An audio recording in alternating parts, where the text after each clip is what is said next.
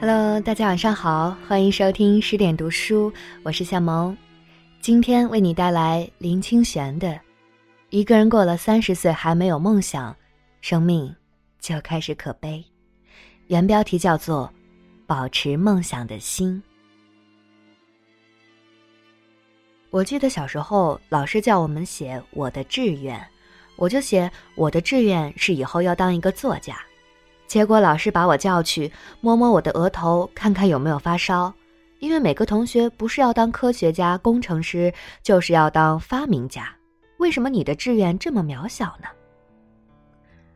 在我成长的过程中，父亲常常问我说：“你以后要干什么？”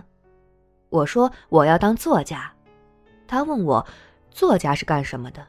我说：“作家就是写字寄出去，人家就会把钱寄进来。”我爸爸马上伸出手把我盖下去，说：“世间哪有那么好的事儿？”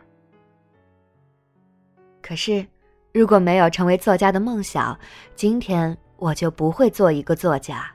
所以，梦想是很重要的。提到梦想，我就想到小时候的一件事：由于家里很穷，不可能离开家乡，只好看地图过瘾。我常想。如果可以到台北、高雄去玩，不知道有多好。可是，一直没有这样的机会，就看地图过瘾。我小学六年级的时候考试得了第一名，老师送我一本世界地图，我很高兴，跑回家就开始看这本地图。很不幸，那天轮到我为家人烧洗澡水，我一边烧水一边在灶边看地图。看到一张埃及地图，想到埃及很好，埃及有金字塔，有埃及艳后，有尼罗河，有法老王，还有很多神秘的东西。心想，我长大以后如果有机会，一定要去埃及。看得入神的时候，突然有一个大人从浴室冲出来，胖胖的围一条浴巾，用很大的声音跟我说：“你在干什么？”我抬头一看，原来是爸爸。我说。我在看地图。爸爸很生气，说：“火都熄了，看什么地图？”我说：“我在看埃及的地图。”我父亲就跑过来，啪啪给我两个耳光，然后说：“赶快生火，看什么埃及地图？”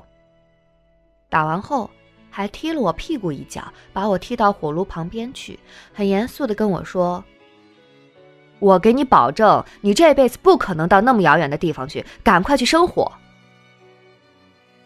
我当时看着爸爸，呆住了，心想：爸爸怎么给我这么奇怪的保证？真的吗？这一生真的不可能去埃及吗？二十年后，我第一次出国就是去埃及。我的朋友都问我到埃及去干什么？那时候还没有开放观光，出国是很艰难的。我说。因为我的生命不要被保证，于是就跑到埃及旅行。有一天，我坐在金字塔前面的台阶上，买了张明信片，写信给我爸爸。我写道：“亲爱的爸爸，我现在在埃及的金字塔前面给你写信。记得小时候你打了我两个耳光，踢了我一脚，保证我不可能到这么远的地方来。现在。”我就坐在这里给你写信。写的时候，我的感触非常深。我爸爸收到明信片时，跟我妈妈说：“哦，这是哪一次打的？怎么那么有效？一巴掌打到埃及去。”梦想在生命中是非常重要的东西。为什么非常重要？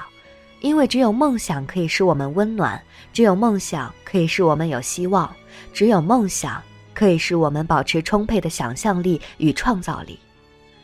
如果一个人没有梦想，这个人过了三十岁，生命就开始可悲了，因为生命过了三十岁开始走下坡，一步一步的走向死亡的道路。保持梦想，就是一直到告别人世前的那一刹那，都保持着。向前的姿势。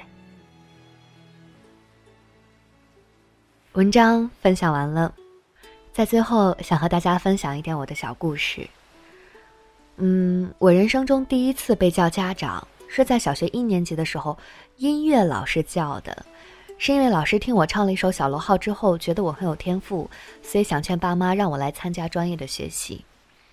然后在高中的时候，我想去学音乐或者去学播音主持，但是后来我还是加入了全年级四分之三的理科队伍。在大四的时候，作为一个计算机专业的标准的工科女。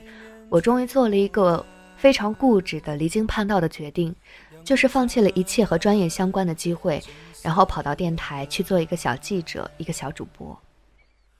其实，在很长一段时间里，我的心里也会很矛盾了，一会儿觉得，嗯，我是一个有梦想的人，我很牛逼，然后一会儿又会觉得这好浮夸。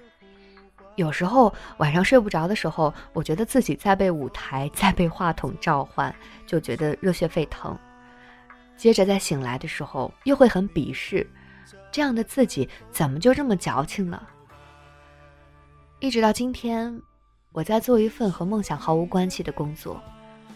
不过，每到那种抱怨生活无聊啊，或者质疑人生价值的时候，依然还是会很庆幸，我的生活里有一小部分是属于自己的。其实想到这些事的时候，我自己会有一种非常复杂的落泪的冲动。嗯，最后，感谢你们给了我这个机会，让我在生活之余可以坚持一件和梦想有关的事情。嗯，好啦，今天就这样，感谢您的聆听。这里是十点读书，我是夏萌，更多好书好文，欢迎大家关注微信公众账号“十点读书”。大家晚安了，去做一个梦吧。